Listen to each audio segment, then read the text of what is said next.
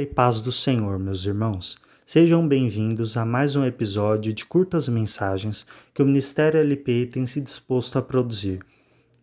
O nosso maior desafio é que conteúdo realmente relevante chegue ao maior número de pessoas possível, porque estamos vivendo em um momento em que muitas são as vozes e inúmeras são as situações ao nosso redor, mas apenas e tão somente a viva e eficaz inerrante palavra de Deus tem o poder de nos trazer as respostas que precisamos. Por isso, são apenas 10 minutos e nós agradecemos a credibilidade que você nos dá do seu tempo, porque muitas são as opções de que você poderia estar dedicando esse momento, mas você escolheu vir até a nossa página não por causa dos nossos ministros, mas porque a palavra de Deus é aqui ministrada. Por isso, sem mais delongas, eu quero começar dizendo que gravar esse áudio não está sendo fácil, porque nós cristãos somos o povo do abraço, do beijo, do cheiro, ainda mais nós brasileiros. E estar num momento de distanciamento social é muito difícil, mas ainda assim o povo de Deus ele é especialista em se reinventar, porque assim como Paulo disse na palavra, eu tudo posso naquele que me fortalece. Então, longe de ser um coach, eu quero meditar com você em duas palavras. A primeira delas é um salmo muito conhecido, um salmo que é objeto de músicas e de várias reflexões e sermões, que é o Salmo 119, 105. Você sabe até mesmo de cor, e ele diz: Lâmpada para os meus pés é a tua palavra, e luz para os meus caminhos. Eu fiquei meditando, meus irmãos, no primeiro episódio em que o pastor Luiz Felipe nos disse que o nosso maior desafio nesse tempo é que não sabemos o fim da história. E de fato, nós não sabemos o fim. Mas isso não pode ser impeditivo de nós vivermos este momento da história ou de nós, pelo menos, chegarmos até o próximo passo, até o próximo ponto. E eu fiquei pensando porque essa palavra diz lâmpada para os meus pés, não diz lâmpada para toda a jornada. Não diz lâmpada do momento em que estou até o momento em que vou chegar. Diz apenas que os meus pés estão iluminados pela palavra de Deus. Isso me ensina que aquilo que diz em Mateus 6, que eu não devo cuidar do outro dia, mas eu devo saber que a cada dia basta o seu mal. Então, não andemos ansiosos por coisa alguma, mas saibamos que a palavra de Deus é que nos direciona e nos guia em todo o tempo. Por isso, eu quero meditar com vocês numa situação em que o povo não sabia qual era o final da história de fato. E ninguém hoje também sabe, mas nós devemos estar aptos a escutar o que o Espírito Santo tem a dizer para que ele nos diga qual é o próximo passo. Meu irmão, você não queira saber de toda a sua história, isso é fato, mas você precisa saber do próximo passo. Você precisa caminhar, avançar.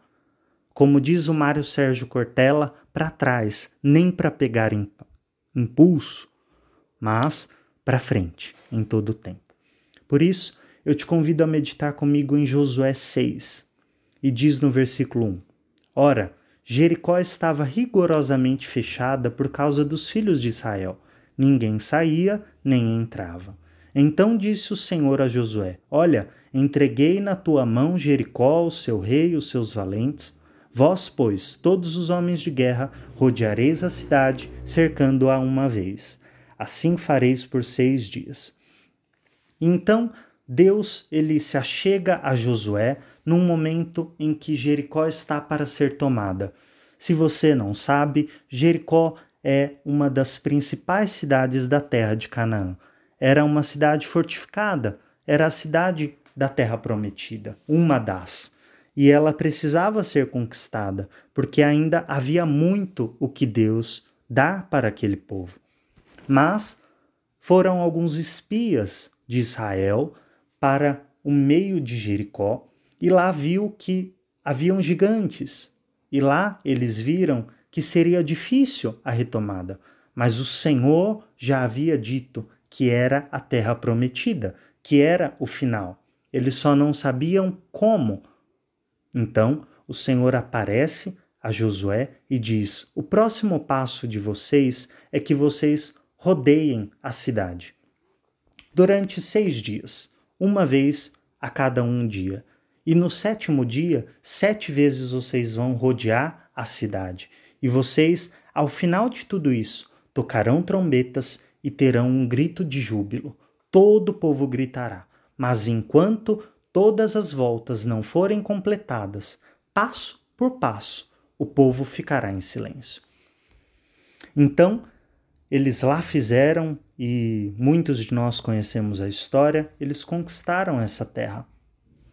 Mas o que eu quero mostrar para vocês é que os sacerdotes sabiam qual era o intuito, os líderes, as autoridades sabiam, mas o povo estava apenas dando volta, volta após volta, sem saber se sairiam ou não do lugar. E nós vivemos num tempo em que realmente nós muitas vezes não temos nem certeza se a nossa oração sobe do teto. Nós não sabemos qual é o próximo passo, não sabemos qual é o final dessa situação. Mas a verdade, meus irmãos, é que nós nunca soubemos. Nós não sabemos o nosso dia de amanhã. E agora, num tempo de pandemia, é que nós estamos com essa realidade. Está cada vez mais palpável e tangível o fato de que nós não temos controle algum sobre a nossa vida. Mas mesmo assim, que nós não saibamos qual é o fim ou qual é toda a trajetória ou como fazer as coisas, nós precisamos do direcionamento do Espírito Santo para o próximo passo. Não queira entender toda a sua vida. É um erro que você queira olhar para frente como se você estivesse com um panorama de tudo que vai acontecer. Você apenas precisa do próximo passo. E o próximo passo, ele só é revelado através da palavra de Deus. Se você não tem tido esse momento de comunhão, de oração e de relacionamento, eu te convido a fazer isso, porque não sei se você percebeu, somos apenas eu e Deus e você nesse momento me escutando, mas sozinho com Deus. Nós não temos como ajudar uns aos outros a não ser via celular ou via conteúdo produzido, mas a verdade é que nós não somos esse povo. Isso é muito artificial. Depender de, de máquinas, de lives, de celulares, isso é muito artificial. Você precisa depender de Deus. E Deus é quem dirá qual é o próximo passo. Lâmpada para os meus pés é a tua palavra e luz para os meus caminhos. Apenas os seus pés, apenas o próximo passo. Apenas essa segunda-feira você precisa ter aclarada de quais são os seus objetivos, de quais são as suas prioridades, de quais são as suas urgências, porque discernir entre essas três coisas é muito difícil, mas apenas o Espírito Santo pode te direcionar.